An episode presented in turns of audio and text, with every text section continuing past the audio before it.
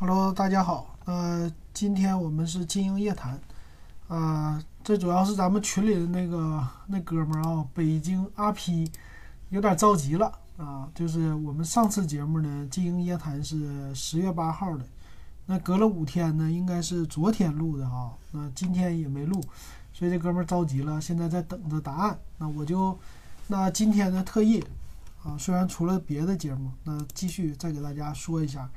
金鹰夜谈回答问题吧，那咱们就还是按照顺序啊。那位 阿 P 同学，稍等一下啊，一会儿就是你的问题。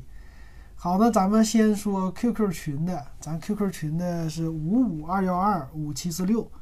那加入进来以后呢，可以给我留私信啊，我群主金英啊，点我私信的话，我就可以回答你的问题，语音、文字都可以。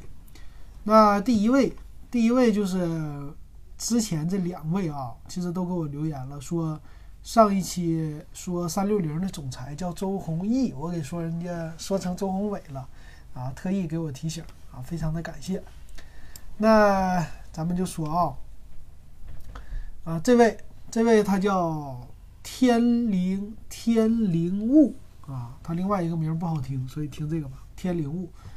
呃，他八号给我留言说，群主。我母亲手机坏了，我想给母亲买个手机，预算大概两千以内，只玩微信和拍照。这个我给他回复过了，对吧？啊，那天录节目的时候，他后来十号呢，他说谢谢我妈妈选择了小米八青春，用了两天不错。哎，小米八青春确实很好啊，啊，我觉得小米八青春是没有啥问题的啊。那后来呢，出来的这红米 Note 七也不错。啊，今年我们其实可以对红米做一个期待哈，但是手机这东西价位差不太多的就早买早享受了啊，那没有问题的啊。其实小米八青春，那下一位啊，下一位是也是给我留言的啊，就广海兄，哈尔滨的广海兄，他说红基啊，红旗叫成红基也没问题，因为。刚进大陆市场的时候，咱们都叫它红基，厂家没办法，也只能接受了，就跟班级同学互相起的外号似的。对，啊，就不是红基那个是啊，其实大家都叫惯了哈，不愿意叫那个旗字儿，都觉得奇怪啊。红基电脑都喜欢这么说哈，但是呢，咱们还是啊，既然知道它的真名是什么了，还是尽量叫它真名啊，比较呃，算是正式一点啊。好，这是谢谢啊，广海兄每次给我留言。还有啊，这位啊，他是鄙人博某某啊，他问的问题，他说呀，他上次给我是十二号啊，直接就问的问题了啊。啊，咱来看看啊，哎呦，他这问题是十号开始的。他说老大看中三款手机啊，vivo 的 Y 九七和 vivo 的 X 二幺 i。还有 OPPO 的 A7X，主要我是微粉，不想买其他牌子的了。听别人说 A7X 也不错，想咨询你一下。平时也就直播打打王者，不打吃鸡的。啊，那我后来跟他说呢，他说我现在就看中了 vivo 的 X21i 了，值得买吗？啊，那个我跟他说了啊，我说这机器啊是这问题，就是。他看中的这些呢，其实除了那个 X 二幺 i 还算凑合点，另外两个都不咋地，啊，因为这 vivo 的 Y 系列都是属于性价比超低的系列，OPPO 的 A 系列也是性价比超低的，和 Y 系列一样，所以这位兄弟呢，看出来就是想买一千五左右价位的手机，啊，但是呢还喜欢 vivo，但是性价比还不高，是吧？所以呢，我当时就跟他说，我说。那个 vivo 的 X 二幺 i 呢？啊，那 i 就是低性能的意思。所以那个 X 二幺呢？啊，咋说呢？那个 X 二幺也是比较不算太咋太好的吧？这机器出来就挺长时间了，半年多了啊。所以他听我的回放了啊，他听了回放以后呢，他说好像魅族的 X 八也不错。那我就在魅族 X 八和 vivo 的二 X 二幺 i 里边选。我注重。电池平时可能会边充电边打游戏，麻烦你给我推荐一下。然后还有一个问题，是不是魅族 X 八亮屏时充电没有快充？魅族 X 八和 vivo X 二幺 i 打游戏时充电谁充的更快呢？啊，先来说啊，充电这个问题，其实谁充电快，这个我是真不知道哈。这个你可以看看，呃，你不喜欢看哔哩哔哩吗？有一个哎喜欢玩充电的那位大哥叫什么？我看过他的节目，他专门玩做续航的。手机的续航这些的做评测的，你可以看看他的节目，啊，咱们取长补短嘛，是吧？我的节目主要是来说细节，他的节目呢有真机做评测，啊，你可以把这个先看看。然后呢，其实充电的时候啊，我觉得充电的时候状态下没啥问题，就是你可以边充边玩，这个没有任何影响的。那电池呢，这些也没有影响，顶多就是手机稍微热一点啊。快充功能亮屏不亮屏？这快充我觉得影响没啥，基本上没啥影响，啊，这点你可以放心的使用的哈。那至于刚才咱们说的你喜欢的这两款手机啊，呃，魅族的 X 八呢和 X 二幺 i 呀，X 二幺 i 啊，我看它的规格，我看的是 X 二幺，我还真没有，我我我找到了 X 二幺 i 啊。呃，叉幺 i 我看一下规格啊，规格是 P 六零的处理器啊。首先来说，价格不便宜，两千以上。然后 P 六零的处理器啊，四个 G、六个 G 内存啊。这个屏幕，屏幕呢，我觉得它稍微好一点。呃，摄像头这个，我觉得你也不是为主的哈。啊，从它的性价比来说的话，魅族 X 八肯定更高一些。魅族 X 八呢，X 八的价格现在一千三百九十八。啊，就最低配的开始的，那这个售价呢，按照性价比来说是比 vivo 的便宜的啊。那 vivo 的呢，其实你要是特别喜欢 vivo，你就去看 X 二幺，没有后边那个 i，啊，没有后边那个 i 呢，用的是骁龙六六零的处理器，啊，其他方面都和那个 X 二幺 i 是一样的，就差个处理器吧。那价格呢，其实也不便宜，两千块钱以上了啊。但是骁龙六六零，你说现在都已经做到这么低了，你说你还买它，那纯粹就是热爱啊！热爱的话你买行，但如果不热爱啊，或者说热爱没那么充分，那你就建议呢可以试试魅族。其实魅族呢，X 八就是主打性价比的东西啊，X 八还是 OK 的哈，啊，也是一个异形全面屏，它俩这屏幕的中间空出来的位置，可能 X 八不占优势。但是魅族的系统漂亮一下啊。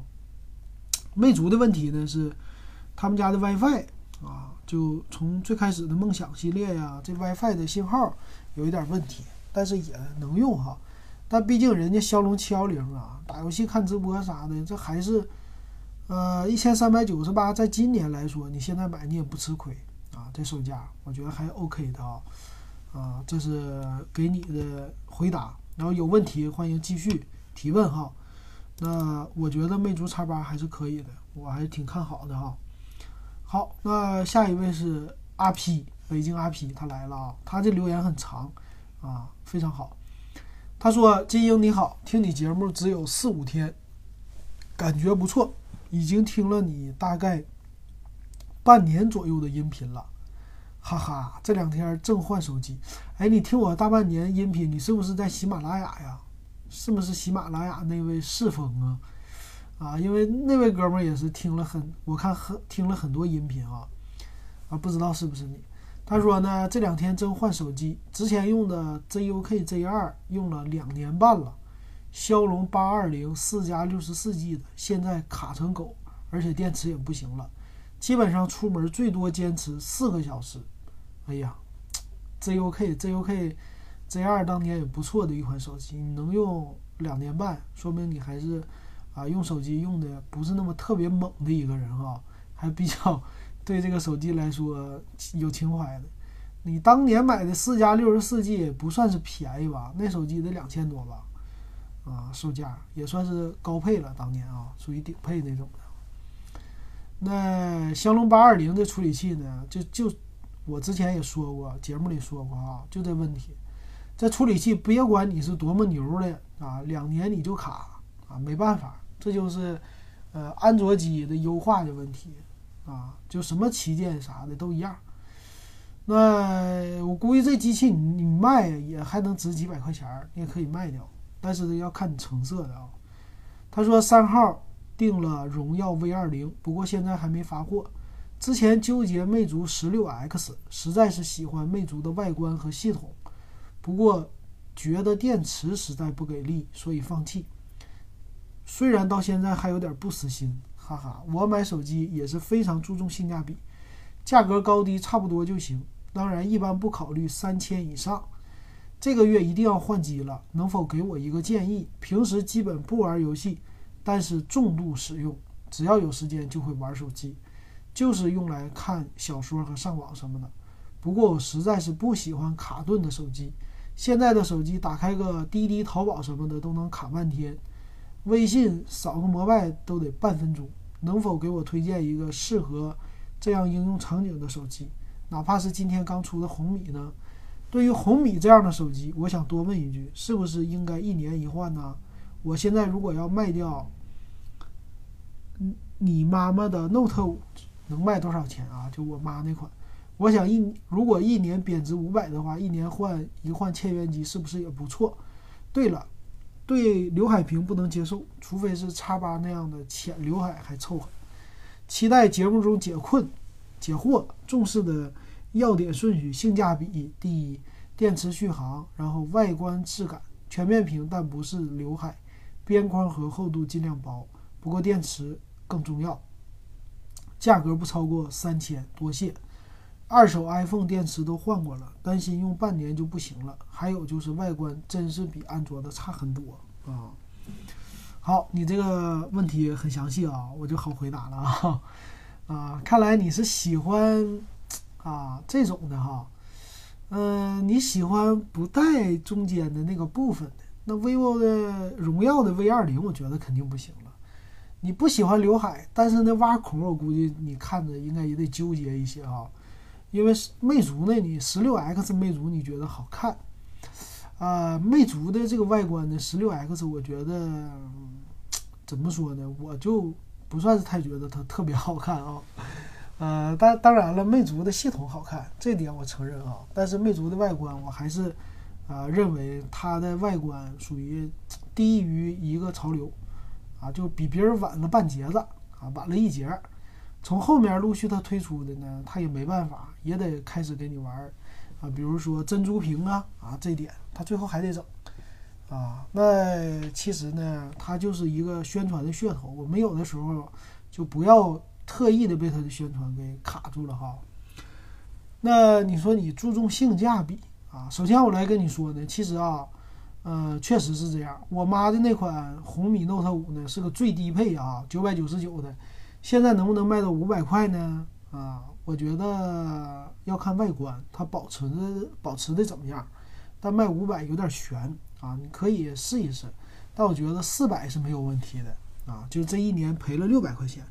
因为低端机嘛，但是五百，我自己的感觉不到。但是呢，如果你去年买了个二手的红米 Note 五，那你现在卖四百，你绝对值啊！因为啥呢？现在红米 Note 五的它的新的呀，才卖八百多块钱，那八百多起价啊，那你这个卖五百块，你觉得能吗？是吧？还用了一年，不好说。呃，但是呢，千元机有这个好处，就是每年基本上它用的都是终端机、终端的 CPU 的就处理器的最新型号，每年它都可以升级。这处理器就很有意思了啊！处理器呢，它现在手机的处理器更新换代啊，和电脑上的是不一样的。电脑上的 CPU，你看它每年在升级，但是大的核心已经做不到每年一升级了。它是两年一升级，啊，你包括咱们说的 NV 的，它做的显卡，它的显卡一个一零六零显卡，它都用了几年了啊，两年半三年都可以哈，一直卖高价，啊，那核心呢也都是一个，啊，现在呢它的这个性能属于是过剩阶段，但是手机则不然哈，手机呢是一年一更新啊，这核心数呢基本上能达到一年一换。而且呢，你差一年，你这个系统优化，你的处理器的啊支持的能力，它就是差，真的就是差了很多。你去年的机器呢，骁龙六二五的处理器啊，六三六其实根本就没火啊，就六二五的这处理器和六三六的话，它们俩之间差别性能不算是太大，但是六六那个六二五和六六零之间差别是稍微大一些的哈。那但是六二五呢，用到现在都不卡啊。其实这个终端的处理器也非常好，终端处理器就是性价比。喜欢性价比的人就买它，因为它的价格呢不贵，但是呢它的性能跟旗舰比又不太弱，啊是这种的，就是可能是旗舰某些东西阉割一下，或者大小核换一下配置，啊但是呢该有的什么 AI 呀、照相啊，啊还有一些对软件的支持啊、对系统的支持这些都很好，而且是纳米的那个，比如说几纳米的那个技术啊，制造工艺。也是更优化的啊，还有呢，其实像现在的七幺零这种终端系列啊，它就我就不给你卡着高端的这个东西啊。你比如说现在你拿个骁龙的八三五，你八三五你用的没问题啊，但是呢，你再过半年，你看看骁龙再过一年，你看看这八三五怎么样啊？说不定八三五就开始了出问题了啊，这就是。那所以呢，你过一年以后拿个八三五和拿个七幺零，它俩的速度差距都不大了啊，所以就这点没意思了哈。啊，有的时候呢，处理器不能光看跑分儿，跑分儿那玩意儿在安卓机上支持度就是不一样啊，光看跑分儿不好使的。所以你买的话呢，其实如果就看你喜欢什么样的手机，我觉得你呢还是比较就喜欢用一个手机能用很长时间的人。啊，你就不是说特别喜欢来回换手机的人，所以你呢，我建议你啊，呃，从你的 ZUK 上也是你比较注重小众机的人。其实这两点之间哈，你可以选一个就是一加，啊，一加呢外形不那么突出。啊，当然它是刘海屏，可能不一定是你的选择了，但是呢，一加呢相对来说啊，保值啊、小众啊这方面和当年的 ZUK 很像啊。啊，但是注重性价比的话，电池续航啊、外观的这些的话，啊，我建议你就可以试一试，啊，魅族的，啊，魅族的叉八吧，啊，其实叉八我觉得还是挺划算的，叉八你现在买还行，不算吃亏，啊，魅族，嗯，魅蓝 Note 六，魅蓝 Note 六呢，其实算是魅族比较火的一款机器。啊，但是，啊，这个叉八呢，我觉得应该也算是能火的一款机器，就是感觉呢，它卖不火，就不温不火啊。按理说它的这个性价比，再加上魅族的，呃，魅族的系统啊，其实这机器应该火就火不起来的，怎么呢？啊，那再火不起来，我估计魅族又又又扛不住，就得降价了，啊，只能用降价来换它的火。啊，这个办法应该不多了。其实魅族这两年出机器啊，啊不算是，就出一个就不火一个，因为都性价比太低。它其实我就非常想说的是什么？当年魅族走的路就是和小米一样的，对吧？你你刚出来的时候都主打性价比，而且呢你还玩的挺另类的，啊，其实就走的那个路呢，就是仿 iPhone，或者说 iPhone 的语言，你他觉得不好，我。先比 iPhone 早三个月出，反正呢，我就跟你的风格差不多，啊，类似，就一直跟着主流走。但是后来呢，就变得有点飘了啊，飘大发了啊，所以现在他重新玩这个性价比的功能啊。所以你要注重这个的话呢，就我的首选，我建议你是叉八，就别买那么贵的机器了，两千多块钱还是留着吧，两千多块钱每年换还是挺高兴的啊。换手机唯一的区别就是。呃，导导数据比较麻烦啊，就这一点，其他就没啥了。然后红米什么的都不建议买了啊。小米的话，米八有可能会降价啊，但是得等啊。所以我觉得现在叉八比较好，十六 X 我就不看好了。呃，性价比电池，电池的话，这个你不用不用想了，谁电池都不抗用。就你重度用的话，你就带根充电线就完事儿了，没事儿就充，充不坏的，放心用。啊，那种千元机就更放心用了，不怕摔，啊，不怕砸，不怕多充电啊。就咱们的网友，你就记住啊，听咱节目的，我的给你的建议，最好的方式就是你随身带着一根充电线，随身带个充电头，逮到哪儿你就插。就你，你平时你是上班吧，对吧？你每天上班，呃，你肯定不是光做户外的吧，哈？你只要是在办公桌坐着的啊，有有电源的这种情况下，你手机哪怕就是耗电耗了百分之二十，就是它还剩百分之八十，你就往上一充啊，这二十电马上给它补回来，然后你有事儿你就带着手机出去，保证你这一天用的是没问题的。但千万别马大哈，就是忘记充电，这就完了。我告诉你，我现在用智能机，就是低于百分之五十我就焦虑，啊，低于百分之五十的时候我就开节电模式，开省电模式，我不会不会让它到百分之三十的。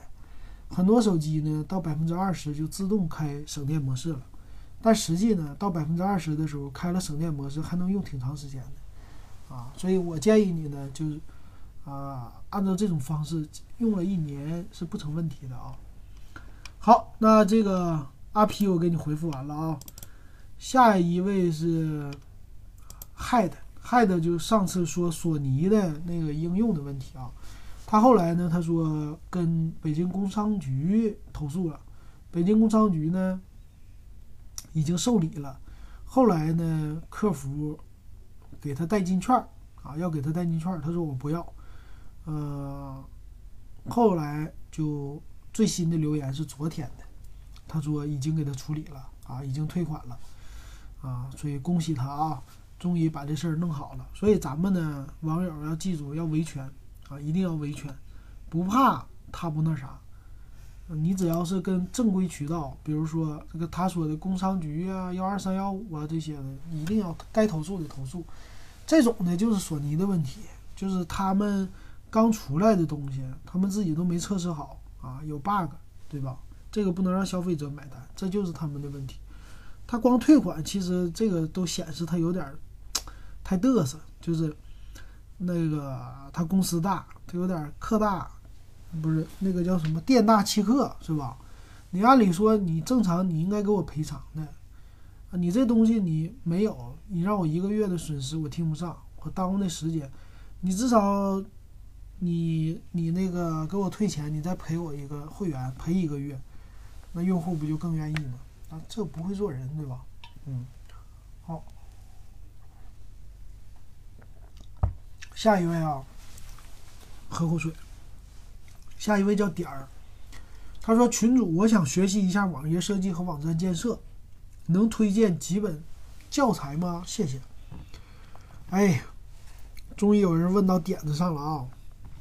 我就干这个的，学习网页设计啊！我当年的话学网页设计呢，首先你必须要会 PS 啊，以以前哈，那怎么学呢？其实很简单啊！我告诉你，学网页设计也好，学网站建设、学编程也好啊，作为一个在互联网这行工作的一个人，你要呢有自学能力，而且是主动的自学能力啊！一个是靠百度。靠视频呢，什么都有，但是呢，你要自己去找，然后自己去学，不要想着别的就行了。所以呢，我觉得教材没有什么特别好的教材来推荐。每个人条条大路通罗马，每个人都不一样。我给你的建议呢是用好啊，我现在知道很多人呢，他们都用呃那个视频来学啊，你可以用这个视频，但是呢，其实我当年是看书的。啊，就我去了公司，啊，我们的那个公司老大直接丢给我一本 PS 的书，就 Photoshop 的从入门到精通，就是哪儿都有的书，搞了一本，然后你看吧。OK，我看了一个月，看了一个月，就是把这本书看完，加上这本书里的案例练习都照着这个做，啊，一个月之后我就可以干活了，啊，就这么快。但是呢，你要培养一些。这个美术方面的知识啊，这个方面呢也有一些基本的色彩知识啊，这些的都可以。然后就是多做多练习，最主要的来说就是做。然后后来我的很多学习啊，都是通过做项目来学会的。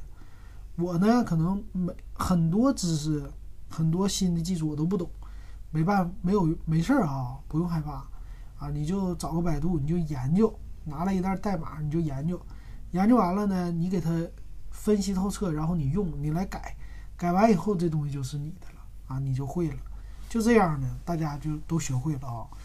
那网上呢，学网页设计有几个软件，我觉得你要会啊。首先第一个就 Photoshop PS，这个是必须要会的。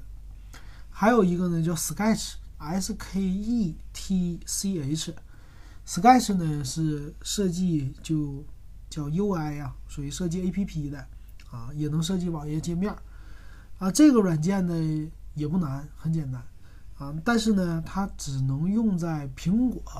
电脑上啊，如果你没有苹果电脑，如果用 Windows 的话，你就先从 Photoshop 来学。然后现在呢，其实有一个来代替 Sketch 的一个新软件啊，那个新软件呢叫 L U N A C Y 啊，这个软件呢你可以回放一下 L U N A C Y，这个呢是。啊，类似仿 Sketch 的，也是做界面设计的，这个 Windows 用的软件哈，你可以搜一下。啊，基本上就是这三个软件，还有一个叫 Illustrator 啊，AI 简称，不是人工智能啊。这个 AI 呢，它是做矢量图形的啊。这个软件呢，会也行，也需要。基本上这几个软件就够了，剩下的软件呢，就一些什么视频类的啦。做什么三 D 类的啦？这些呢叫三 D 类，叫最近叫 A 四 D、A four D 啊，还有一个叫视频类的话是学 AE 也行，学剪辑也行吧，叫 PR 吧剪辑。反正这些软件呢，你基本上就会了一个，剩下的呢你只要看一下教程啊。你比如说我去年的时候我就不会视频剪辑。然后接到一个活儿，干嘛呢？帮人家拍一个微电影。拍一个微电影呢，我是两眼一抹黑，从来没搞过。但是呢，没事儿啊，咱咱敢敢做就行哈。去了，他们还写剧本，写剧本呢，咱们就按照人家。你说你没没吃过猪肉，还没看过猪跑吗？对不对？那怎么办呢？你成天你看电影啊，你看电影的时候，你看看花絮。电影的制作花絮啊，你在网上百度搜一下微电影如何制作，很简单，有剧本啊，剧本以后呢，电影肯定有分场，对吧？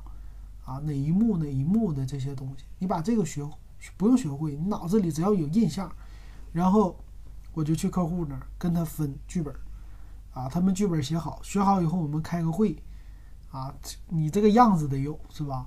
开个会，他们还管我叫导演。给我整糊涂了，我操！直接管我叫导演，我说那行啊，你愿意叫我导演那就叫吧。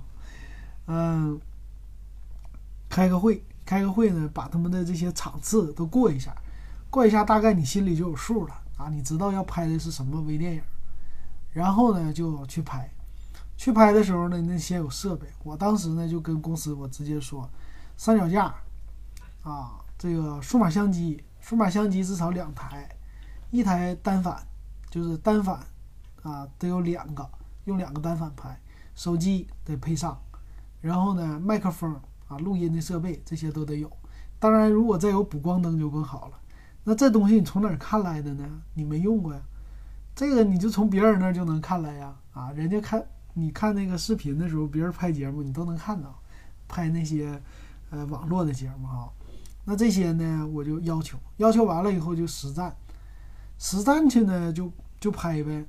拍的时候你就运用什么电影的这些，什么切切镜头啊、分镜啊，是吧？人物对话啊，啥啥啥，然后再来点什么，呃，镜头的切换啊，比如说这个远景、近景一拉伸这些东西。这个东西呢，就平时你多看电影的时候，你就能知道了。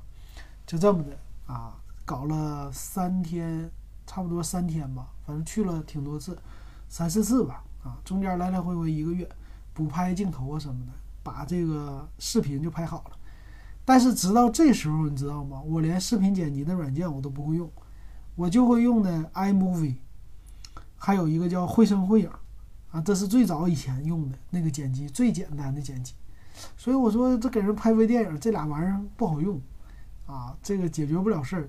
像什么那个网上还有一个叫爱爱剪辑，那就更 low 了，是吧？那爱剪辑每次我看他们剪完，前面都有一个片头是爱剪辑，给人家做广告呢。我说这不行，我说那怎么办呢？没办法啊，必须得把那个剪辑的 APP 啊，那软件学会，叫呃 RP，就是 Adobe 出的。好，拿了一个学，怎么学？两眼一摸黑啊，这就从头学。怎么学呢？上网找视频啊，我说找书没找到，找视频，上哔哩哔哩上找了一个那个 RP 入门啊，它也叫从入门到精通吧。那怎么办呢？你就先耐着性子看半个小时。他那一段视频很简单，很短。他那一段呢，可能三五分钟一段啊。我那个三五分钟看完了以后，他大概给你介绍啊，这个软件的一个界面是什么样的啊，啊，有什么功能是吧？哪个区是干嘛的？什么区？然后试着呢，他帮你剪一段啊。我就刚学到这儿，OK，我就开始操作，我拿一段视频我就开始剪了啊。怎么分成？这个呢，中间遇到问题，我说。哎呀，我这个音频我就插不进去，怎么办呢？哎，没事儿，我在他的视频里，我再继续看，啊，我就跳着看了，我就不是正常看了，跳着看的啊，发现了原来这么是插音频的啊，那我就学会了，我就往里边一插，哎，插进去了，插进去了呢，我我在想，这音频的杂音太重了，它有这功能吗？能不能把那个杂音去除？因为我们在录视频的时候啊。用那个麦克风是挺好，但是呢，那麦克风有杂音，嗡嗡，或者场景后边那个嘶嘶的声，就是你听我的时候，后边有个场景很空旷那种声音，对吧？我录音也是，但是呢，你在电影里你不可能这样啊，哎，那怎么办呢？啊，继续找找那个百度，百度一下啊，原来它这个 RP 软件里就有对简单的视频的一个加工的功能。叠加一个是类似咱们拍照的滤镜一样的啊，它那叠加一个，呃，那个叫啥呀？反正类似滤镜的东西吧，啊，叠加叠加完了以后，我选几种，哎，这声音不错，啊，我选几种。后来呢，我这个里边还有什么打电话的，就是啊，别人要给你打电话，你要说一个电话里的这声，那电话里这声我知道啊，以前有模拟的，手机 APP 有模拟的。但是，这这个软件能不能模拟呢？我又找啊，又又百度，找找找，哎，发现了啊，就这么的，啊，东拼西凑是吧？然后把这个软件就学会了啊，这视频也顺利的做出来了，剪辑也没剪几天哈，剪了三四天啊，你基本上就能出来了，而且呢。你花点时间，剪的其实也挺好，过渡啊这些场景什么的，啊，那个效果非常好。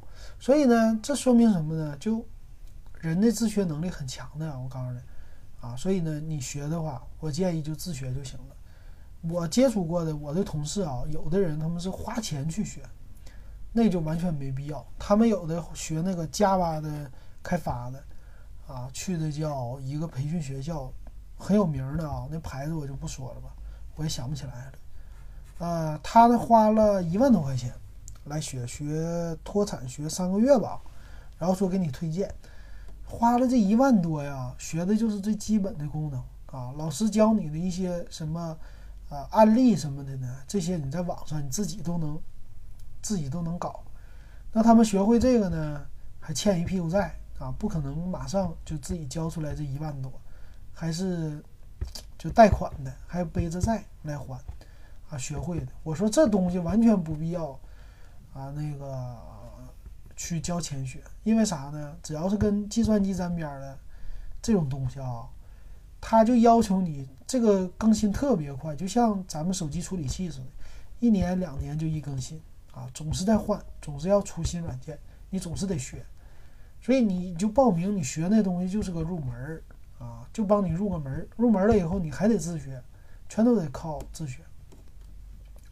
那自学我建议你不用买书，就看视频就行了。那最后总结，因为我买过那个学的技术的那些书，最后证明都白费，啊，就懒得看，就这种的。啊。当然你要能看下去，看书其实也行，关键是耐下性子。